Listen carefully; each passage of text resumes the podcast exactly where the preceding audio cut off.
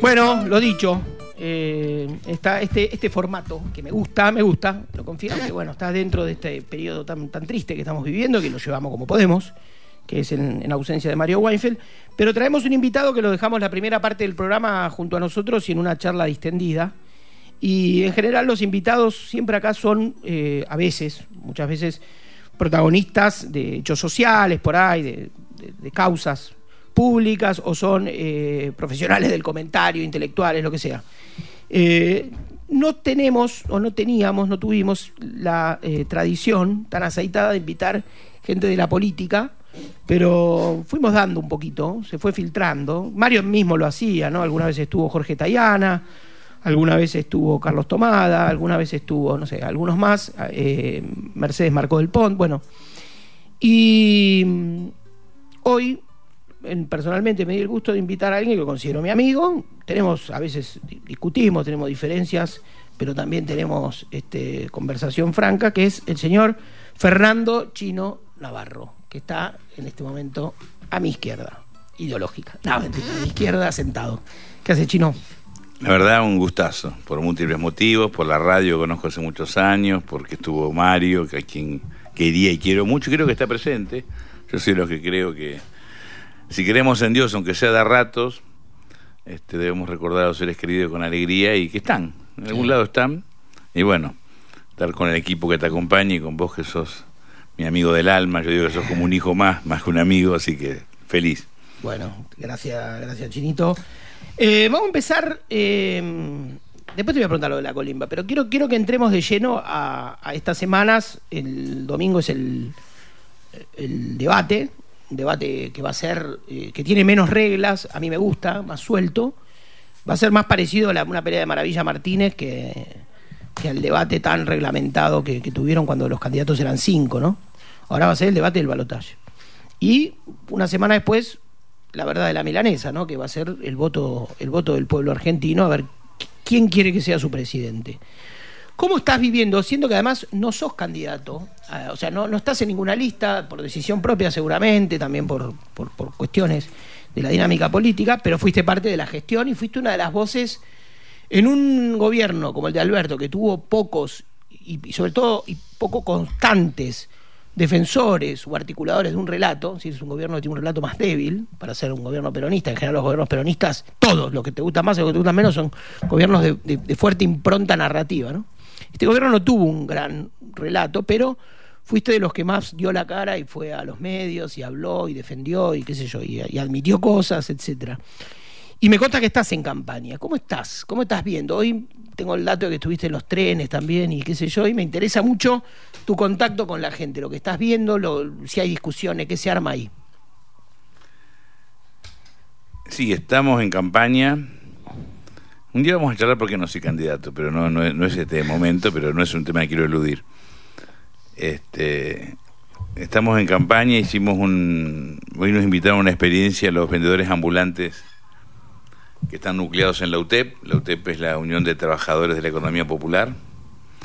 Ese fenómeno que le cuesta tanto entender a muchos intelectuales, economistas, políticos, que también nosotros mismos estamos aprendiendo a pesar de transitar junto a los compañeros esta hermosa experiencia, y quedé impactado por el valor, por, por la gallardía, por la templanza. ¿En qué consistía la actividad? Primero en Constitución, que eso, bueno, armas una mesa, había trabajadores también de los distintos gremios ligados al ferrocarril, Unión Ferroviaria, Fraternidad, estaban los compañeros volanteando. En Constitución también se hizo lo mismo retiro. Eh, cuando vos vas a las ocho, ocho y media, viste, lo- lo- los trabajadores, mujeres y hombres que vienen de los trenes pasan a mucha velocidad, muy rápido, porque tienen que tomar un subte, un colectivo, o salir caminando casi corriendo para llegar a sus trabajos. Así que la entrega de volantes es un poco, no digo mecánica, pero... Y después cuando baja el ritmo, yo llegué un poco más tarde, tipo nueve, nueve y cuarto, nueve y media, ahí nos tomábamos el tren para ver a Sategui. Y el tren está medio vacío. Este, a medida que por supuesto va parando estaciones, se va llenando de a poco, no, no, no 100%, pero empieza a tomar color. Y me decían los compañeros, habla, chino, habla. No, digo, yo no quiero hablar, además no sabía qué decir. Claro. este, no, no, la verdad no me animaba.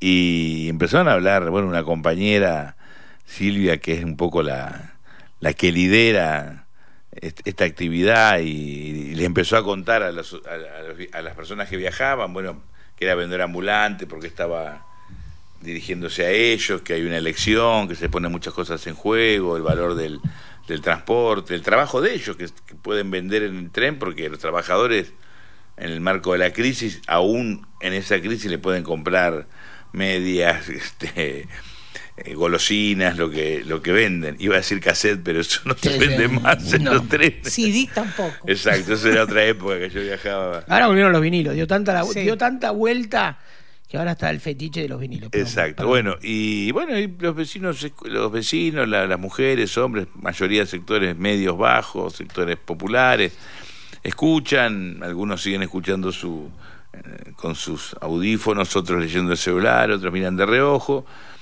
te, aceptan el, la boleta o el volante, algunos una mueca, y así fuimos hasta, hasta Quilmes, entre Quilmes y Espeleta ahí se arma, bueno, yo estaba, iban hablando, se iban turnando los distintos compañeros y me querían que hablar y me nombraban, dice, acá está el Chino Navarro, y la gente me miraba y quién es el Chino Navarro, uno me conocería, la mayoría supongo que no, este, y yo no seguía sin este sin poder encontrar qué iba a decir.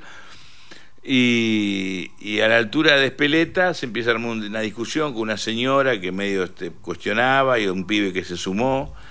Y se armó un lindo debate porque había otra señora que hablaba menos fuerte que la que cuestionaba, pero decía, mirá, vos no sabés lo que decís, yo tengo dos hijas, va a la universidad pública, con mi ley no van a poder ir más. Otro chico que cuestionaba que la inflación, que masa, que tenía razón, porque la inflación existe, eso no, no, Pero el que estaba al lado decía, sí, bueno, pero el gobierno nos ayuda, se fue generando, iba subiendo el tono, entonces ahí me sentí obligado este como a hablar, y entonces me presenté y le...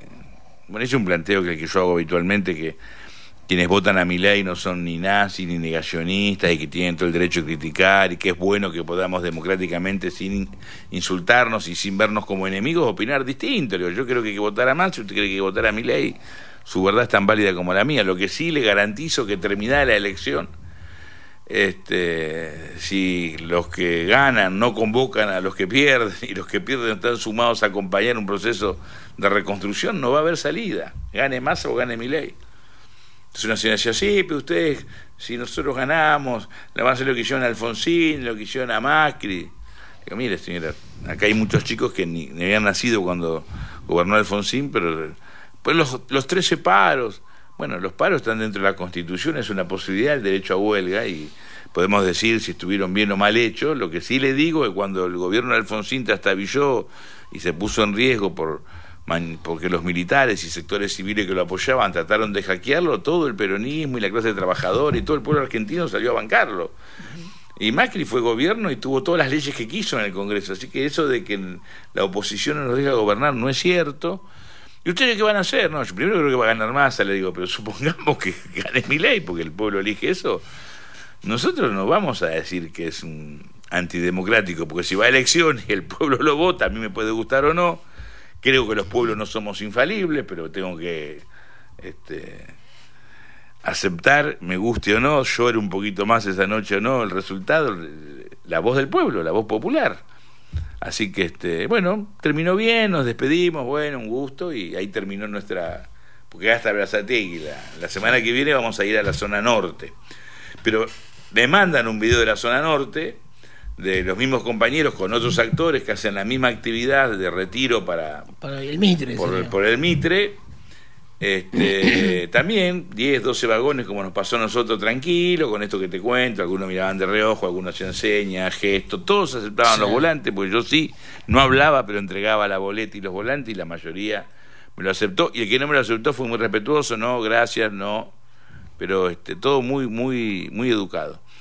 Y en el video que tengo de lo, del Mitre, ahí ya se pararon tres o cuatro personas, este, empezamos más a los gritos, que bájense, que ustedes son unos chorros, fue una situación más, más compleja.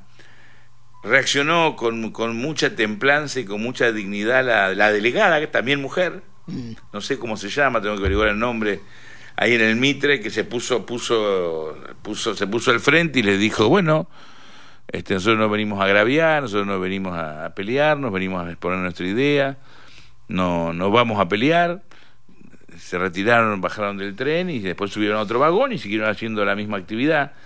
Pero me gustó porque era más fácil pelear, a veces te, te, te, te sale las ganas de chicanear y contestar y discutir, levantar la voz y me parece que lo que no tenemos que hacer casualmente es actuar en espejo de los Milei de la vida o también de los sectores como que no, están en nuestro espacio que también se enojan y putean enseguida y señalan con el dedo. Me parece que la crisis es tan profunda y hay una gran oportunidad que veo yo detrás de estos nubarrones, que es que podamos este, entender que, salimos todos juntos. Todos juntos no es el 100%, obviamente, pero somos la mayoría. Voten a quien voten. Sí. Chino, vos este, tenés la costumbre de, caminar, de salir, incluso de hacer tu caminata matinal eh, por tu barrio, vos vivís en la zona sur de la ciudad.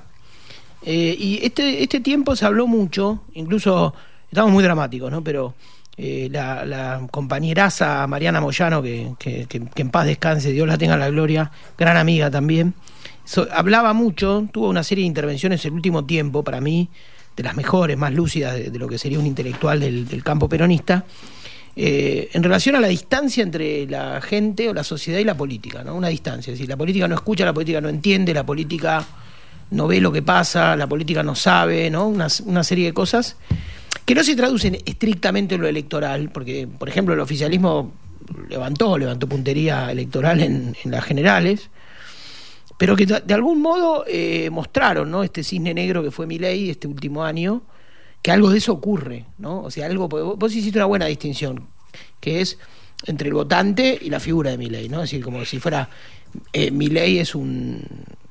Yo, siempre digo, mi ley puede no tener razón, pero, o seguramente no tiene razón, los que lo votan sí, es decir, expresa algo. Vos notás eso, que hay una distancia entre la... O sea, a la vez no mostrás en tu relato que hay una agresividad de la gente, que la gente discute, que la gente prepea, pero no que la gente te, echa del vagón, que la gente te putea o que la gente te pega, ¿no? Como pasaron otros, no a vos, pero que pasaron en otros momentos con la política. Pero sí notás esa distancia, notás esa falta de escucha, ese no entendimiento de parte de la política hacia la sociedad. Yo creo que la mayoría de la dirigencia argentina, empezando por los políticos. Ayer tuve un almuerzo con un grupo de, empresarios de empresas medianas y grandes. Ah algunas nacionales y otras extranjeras. Eh, eh, la mayoría de los grandes empresarios, de filósofos, intelectuales, de grandes periodistas no tienen la más puta idea de qué pasa debajo de la mesa. Digo, arriba de la mesa hay 25, 22, 23, 24 millones, depende de dónde lo mires, cómo lo calcules, cómo hagas la medición. Y abajo de la mesa, en la economía popular, en la pobreza, en la informalidad, en las periferias, hay mínimo 20 millones de argentinas y argentinos, mujeres, eh, hombres, grandes, pequeños, chiquitos. Y la mayoría de la política no tiene idea. Los que tenemos cierta idea, yo me jacto, lo digo con orgullo que tengo cierta idea, tampoco conozco todo. Es como que es una selva que vos te metés y vas, vas abriéndote camino y siempre descubrís cosas nuevas. Siempre te encontrás con que lo que vos pensabas que era de una forma es de otra. Sí. Eh, siempre descubrí, vas a, lo traes en Fiorito, por ejemplo, eh, una feria que estaba en donde pasaba el tren, es decir, arriba de las vías, como no pasa más el tren, la feria, hay una feria donde las personas van a vender las cosas usadas, sus zapatos viejos, o, su, o su cartera que está más o menos nueva pero no la usa, o un par de zapatos, o un pullover, este y yo hablaba con algunas personas y, veía que me saludaban y estaba re feliz, ¿viste? Porque uno cuando hace política la gente lo saluda bien o le habla bien, se cree que es muy importante. La política en el, fondo, esto es para un psicoanalista, ¿no? Pero también hay una cosa de ser querido, ser valorado. Eh, ¿Qué te parece? Y al rato, cuando nos alejamos, un compañero que había estado conmigo, pero más lejos, me decía, vos no sabés, chino, cómo te puteaban los otros que estaban lejos. Claro, yo no lo había visto este, ¿cómo me puteaban? Dije yo. no, no, los que hablaban con vos te saludaban, pero ellos decían, ese gordo chorro viene ahora porque hay campaña. Antes cuando era concejal no te daba pelota. Algunos que me conocía de otra época y otros dicen, ¿y este quién es? Un político, ah, es un ladrón. Yo no, voy no me voy a percatar. Lo que te quiero decir es que vos estás cerca, estás al lado y no ves. ves algo, es como, como ir a la cancha de fútbol, vos ves la pelota, pero no ves Sí. todo lo que pasa, ¿viste? Sí. Después estás en la televisión y en la televisión ves el partido mejor que en ningún lugar y decís, pero, pero no sentís lo que sentís en la cancha. Y con la política y los estudios y los antropólogos y los sociólogos y las encuestas pasa lo mismo. Siempre ves un pedazo. No sé si alguien ve todo. Lo que sí te digo, que conozco economistas a quienes respeto por su honestidad intelectual, porque saben, porque tienen valor. Cuando hablamos de ciertas cosas, me miran como si yo fuera un marciano. Yo no sé de economía, lo que sé es de andar por la calle. Está acá con nosotros Fernando Chino Navarro. Se va a quedar la segunda media hora del programa, así que vamos a tener para, para rato. Sí te voy a preguntar ahí. eh, que te- yo- además, te gusta hablar de tu pasado, de tu historia. Has sido arquero en los torneos Evita. Este, Campeón, campeón de Río Negro. sí. Un asado en la costa. Contó una anécdota, un torneo de 19, creo que era el 74, por ahí o 73, me acuerdo que estábamos con mis hijos y bueno, una anécdota extraordinaria. Pero bueno, hoy no vamos a hablar de eso, pero sí te voy a preguntar lo de la... ¿Hiciste la colimba? No, me sale. Ah, entonces no. ¿Te salvaste? Sí, pero la colimba la, la- la viví muy de cerca, primero por, por los pibes que iban, Sí. y lo que contaban, lo que significaba, el sorteo, si salía, si no salía. Yo soy clase 57 y hay un decreto que yo no sé si fue del anuncio de Isabel, pero cuando salta de 21 a 18 hay dos clases que quedan colgadas. Ah, y vos Y quedaste ahí. nosotros somos los que, gracias a Dios, quedamos Ah. colgados, pero después con el tiempo dije, "Eh, a mí me hubiese venido bien hacer la colimba, ¿viste? Pero... Bueno, vamos a hablar de la colima entonces, en un ratito y vamos a hablar de todo un poco, así que seguimos en Gente de a pie. Política, análisis, información. Todos los temas del día en Gente de a pie, el programa de Mario Weinfeld.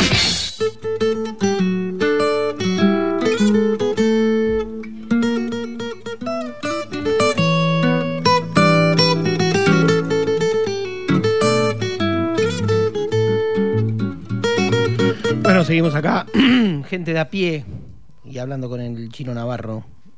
Eh, estábamos un poco en la en esta distancia de, de la política y la y la gente, eh, en esta, esta sensación y este lugar común de este año que fue decir, repetir mucho que la política no estaba entendiendo a la sociedad. Y de, la, de esta nueva fuerza política que, que- que produjo un batacazo electoral en, la, en las pasos, después aminoró, pero ahora este, está muy peleado la, el balotage de, la libertad avanza, eh, re- re- repusieron un- una discusión en la Argentina que tiene que ver con la conscripción, el servicio militar obligatorio, y después de en la, en la segunda hora de Gente a Pie vamos a hablar con un especialista, vamos a tener testimonio de un especialista, un historiador, un investigador sobre eso. Pero quería tu opinión, Chino. Eh, si uno mira hacia atrás, en el origen de la conscripción, está el origen del Estado argentino, es decir, el origen del Estado moderno, ¿no? Uno diría el cuartel, la escuela, ¿no? Eh, Casi lo- los grados ceros de la patria, ¿no? Un país que recibía inmigración a lo pavote, que tenía eh, un desierto, como decían metafóricamente Sarmiento y Alberdi, había que armar un poco o hacer un poco amasar ese hombre argentino, ¿no? Que venía, que era un poco hijo de los barcos, un poco hijo de tierra adentro, un poco de todo, ¿no? Que, hablaba lenguas, que, que estaba en el campo, que empezaba a estar también en, las ciudades y en algunas industrias incipientes, en fin. Una, una, una Argentina como también lugar común, crisol de razas, en la que había que fundir de algún modo una ciudadanía, una nacionalidad. Ese es un poco el origen, más que de las políticas de defensa con las que hizo hincapié Victoria Villarruel, de esa conscripción. Es decir, poner a todo el mundo bajo bandera, al rico y al pobre, ¿no? Al, al- que viene del sur, que viene del norte, el citadino, bueno, todo eso ponerlo eh, bajo bandera, ¿no? Así como la 1420, ponerlo con, con uniforme blanco y meterlo dentro de la escuela, ¿no? Y que hablen el mismo idioma y canten a la misma bandera. ¿Qué recuerdo tenés de lo que significaba, vos que fuiste un hombre del siglo XX también, de lo que significaba ese servicio militar obligatorio, esa conscripción, esa, había expectativa? ¿Qué significaba para tu generación? Ahí explicaste al aire que eras, tuviste la suerte de ser de una tanda que no, que no lo sortearon, pero eras contemporáneo a esa experiencia, ¿no? ¿Qué, ¿Crees que es posible reponerla? ¿Tiene sentido reponerla con toda la, también con toda la sangre que corrió? ¿Hay infraestructura para reponerla? Bueno, te voy a dar dos miradas. Parezco Fontevecchia, pregunta larga, ¿viste? Primero, lo que yo viví de adolescente, eh, yo viví- nací en una casa, eh, bueno, vos conocés mi historia, no la quiero hacer muy larga, yo fui criado por una familia donde mi mamá trabajaba, que era empleada doméstica y yo nací ahí. Sí. mi mamá Margarita vive, a los 4 o 5 años que se va, se casa con Alberto Navarro, que es quien me da el apellido, yo era Luis Fernando Román, y yo me quedo viviendo con la familia Muñoz. Margarita se va a Viedma con, con Adalberto, su esposo, y tengo seis hermanos más. Y yo me quedo con Pancho y con Gela y sus dos hijos que eran Horacio y Ñeca. Y en la casa de Pancho y Gela, que es donde yo me crié, mi familia de corazón, era, sobre todo mi papá era muy antimilitar. Así que en mi casa todo lo que era servicio militar, mi papá se pasaba pensando cómo iba a ser para que yo no hiciera el servicio militar. Este, va a salir un número bajo, que estaba, nunca me lo decía, pero él quería que yo no hiciera servicio militar. Tenía, es más, él se jactaba que cuando fue al servicio militar tuvo un día, no sé por qué, lo mandaron a hacer algo y después le dieron de baja, entonces fue a hacer el trámite, nunca más volvió.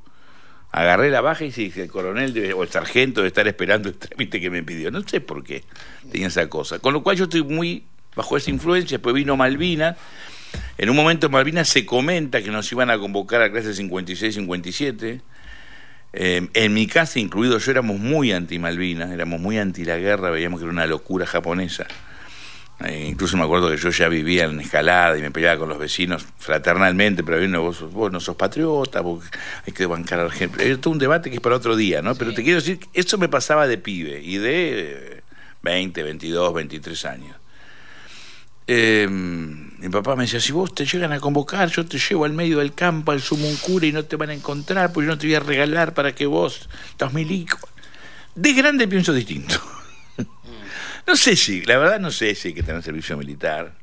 Lo que sí estoy seguro que una nación en este mundo caótico, sin fuerzas armadas, sin un concepto eh, democrático, eh, eh, de frente y hermanado con nuestra eh, América diversa, indígena, morena, y en un mundo que debemos apostar, como siempre apostó Argentina, a la paz y, al y a los consensos y no a la violencia, debe tener este, Fuerzas Armadas.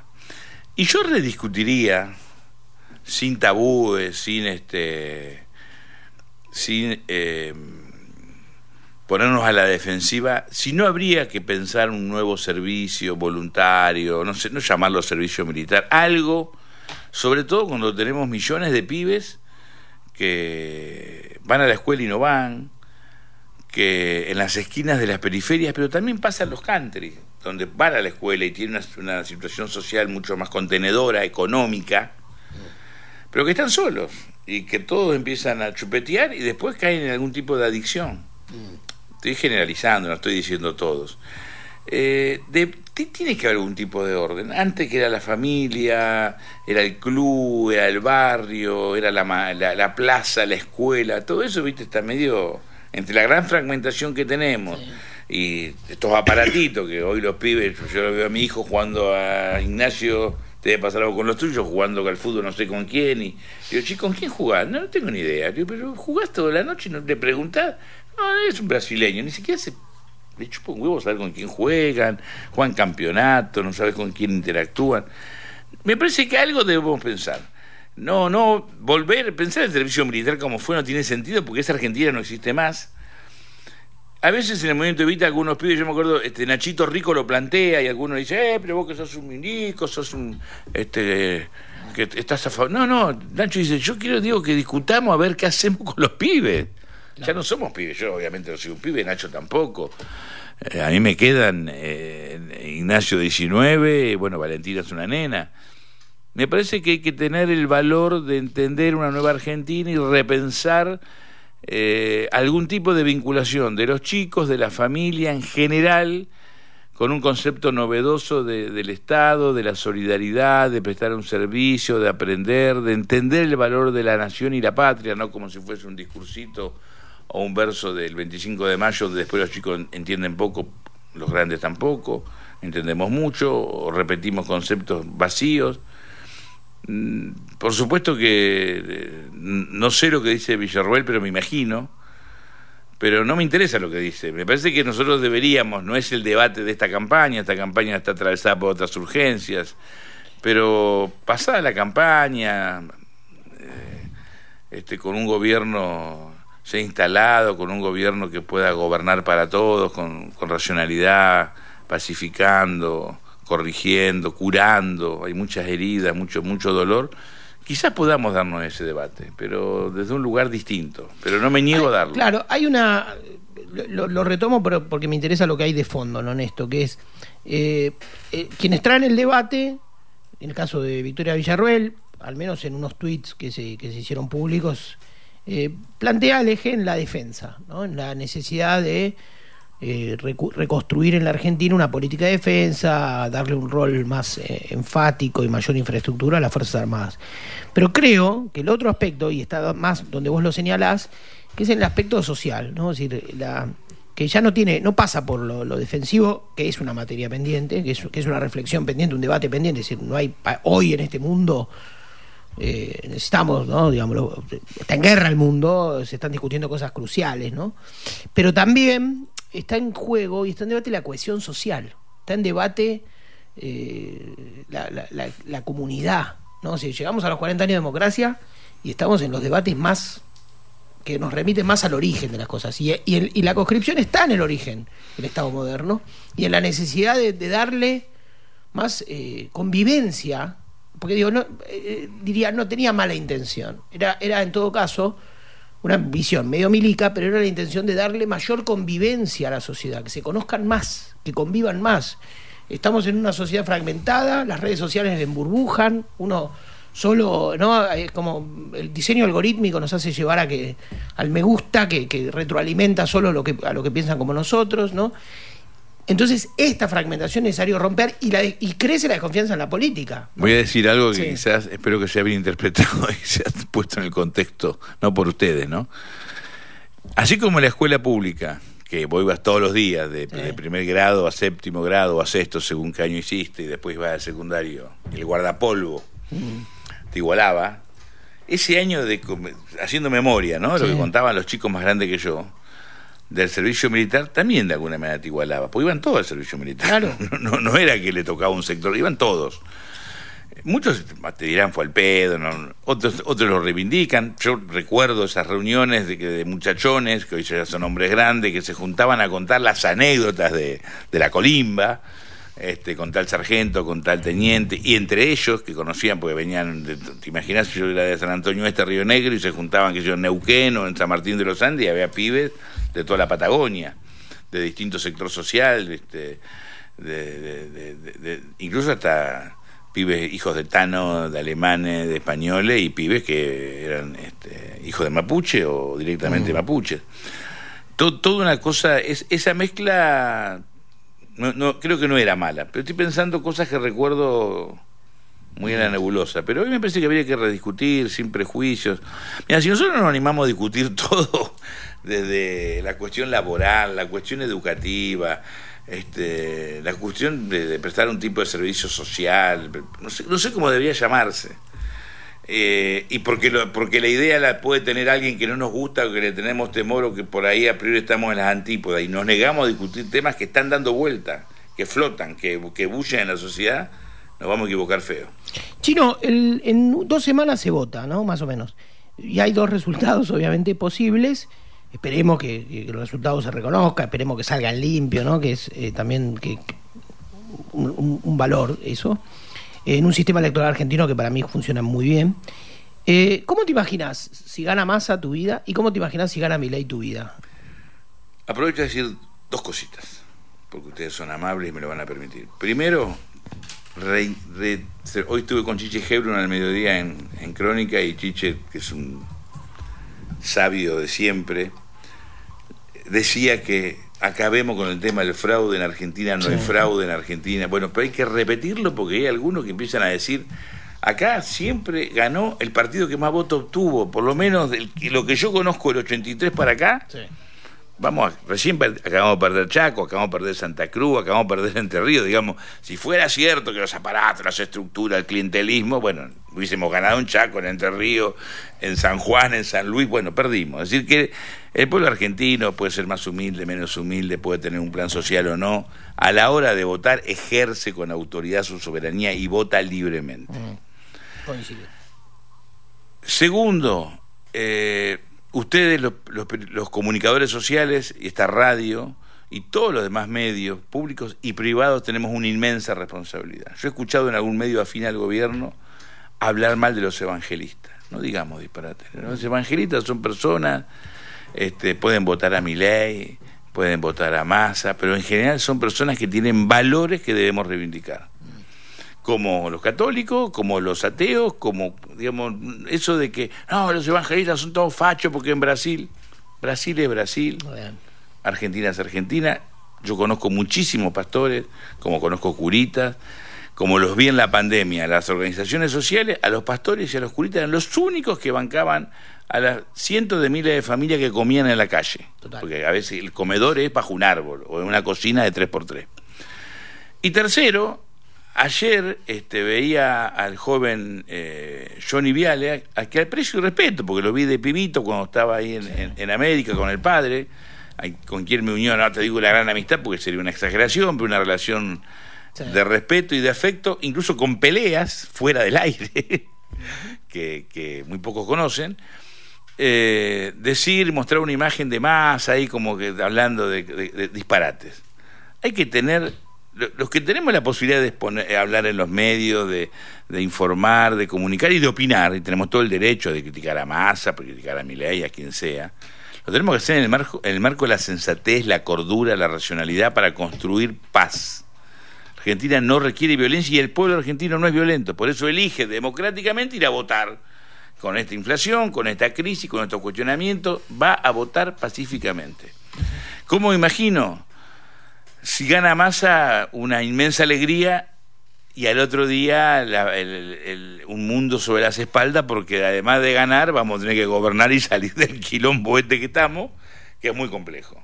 Porque Argentina tenés que desarmar un rompecabezas, un mecano, que estamos todos atrapados y que si no, lo, si no yo no, no creo en las soluciones radicales, creo en los procesos graduales, pero sí hay que rápidamente empezar a abrir y a a desarmar para que hay cuatro o cinco cuestiones básicas, que es el trabajo, que es la inflación, educación, seguridad, este, ordenarlos porque nuestro pueblo lo requiere y haya votado a quien haya votado nos va a exigir soluciones rápidas.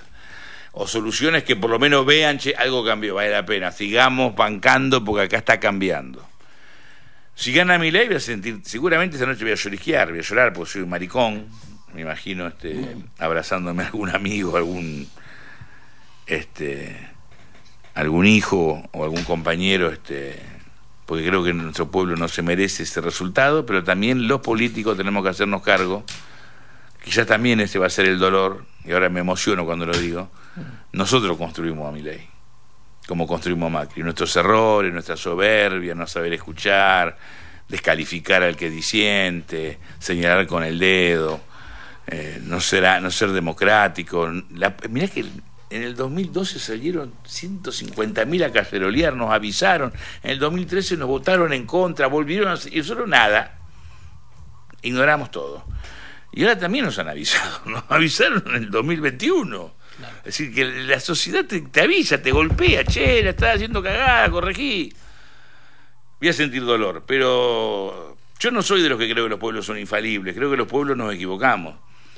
Pero bueno, elegimos el sistema democrático, habrá que bancar lo que, lo que el pueblo votó y acompañar con, con, mucha una mirada muy cercana, con, una oposición este, responsable, estando ahí para cuidar los derechos de nuestros hermanos, sobre todo los más humildes, eh, pero no, no salgamos con el cuento de, de club de helicóptero ni que el hombre nos va a ganar, si nos gana, nos gana en democracia. Yo creo que no va a ganar. Cada día que pasa estoy más convencido porque veo la calle que nuestro pueblo este, no va a ser una goleada, va a ser un triunfo apretado, pero va a votar, nos va a acompañar. A pesar de que a veces te dicen, no sé cómo lo vota ustedes, con, la verdad que te, te, te votan pegándote un sartenazo en la cabeza, pero nos va a votar.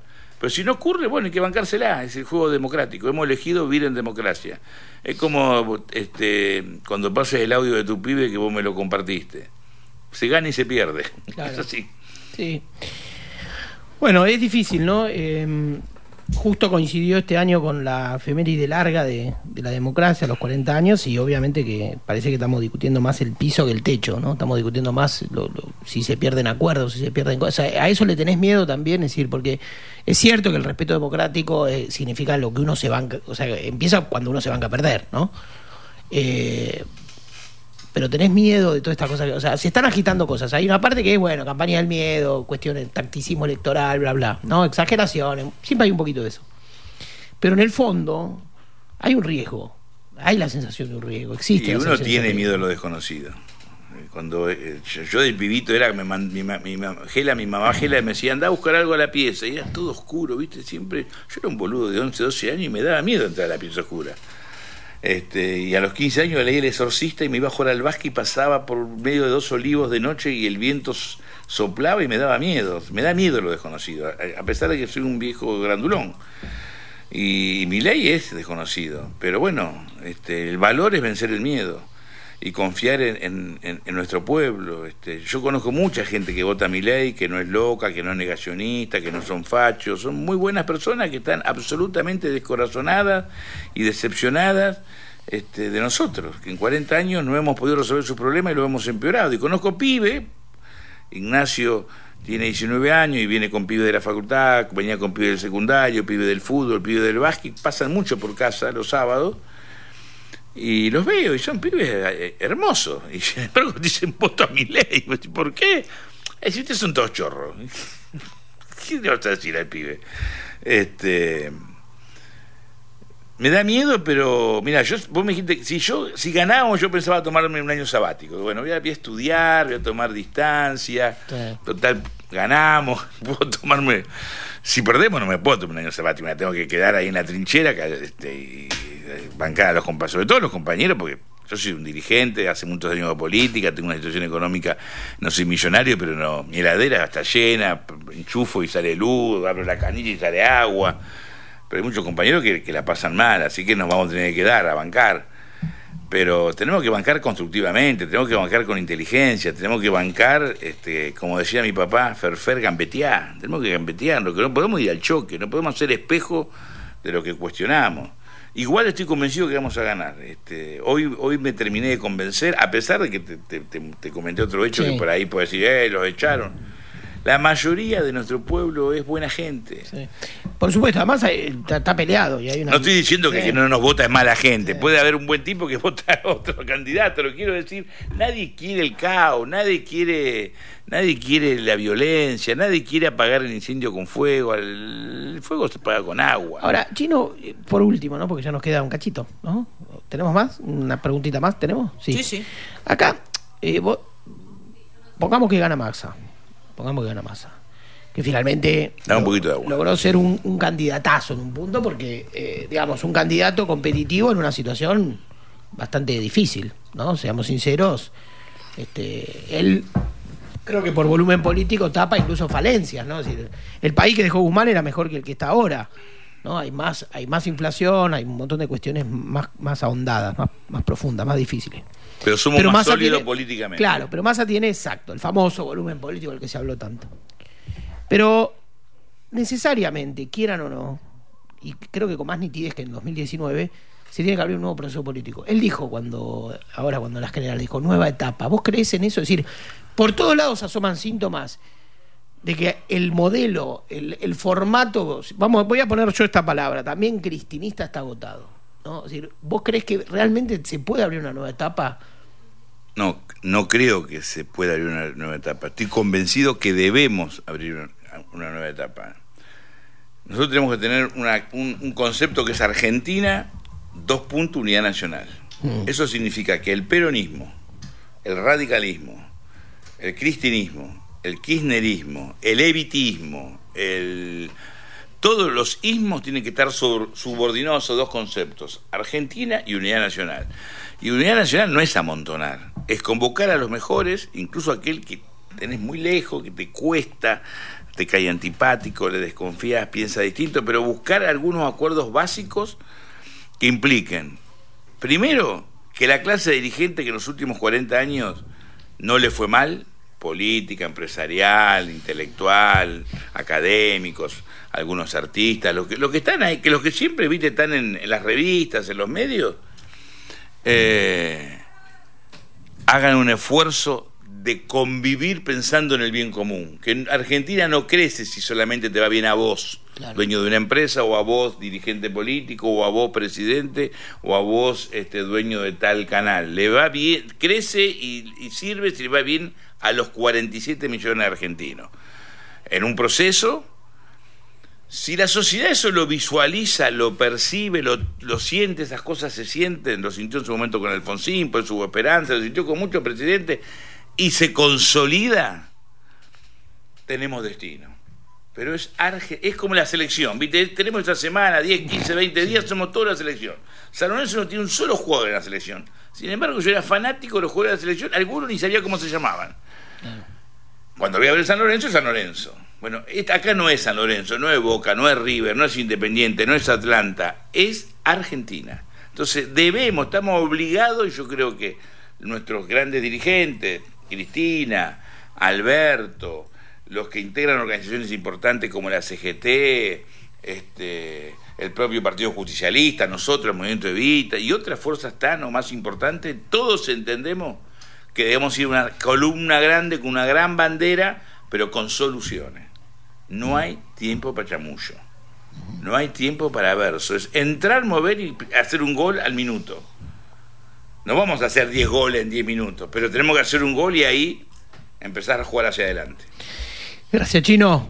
Ojalá que las cosas salgan más o menos así. Más o menos así, por lo menos y bueno, capaz que... Bueno, tenemos que elaborar para eso, ¿no? Por eso, por eso. Los dirigentes con más razón, los funcionarios, pero todos. ¿Y quién te dice nos volvemos a ver antes de fin de año? A ver, veremos, ¿no? En dos semanas se sabrá la verdad. Sin organización popular, sin protagonismo popular, sin pueblo, no se puede hacer. Mira, Churchill decía, la guerra es demasiado importante para que la manejen los militares. Yo parafraseándolo, con diferencias y respetando su historia, esta crisis es demasiado grave para creer que la van a resolver solamente los políticos. Se requiere el pueblo argentino. El chino Navarro pasó por gente de a pie. Gente de a pie, el programa de Mario Weinfeld.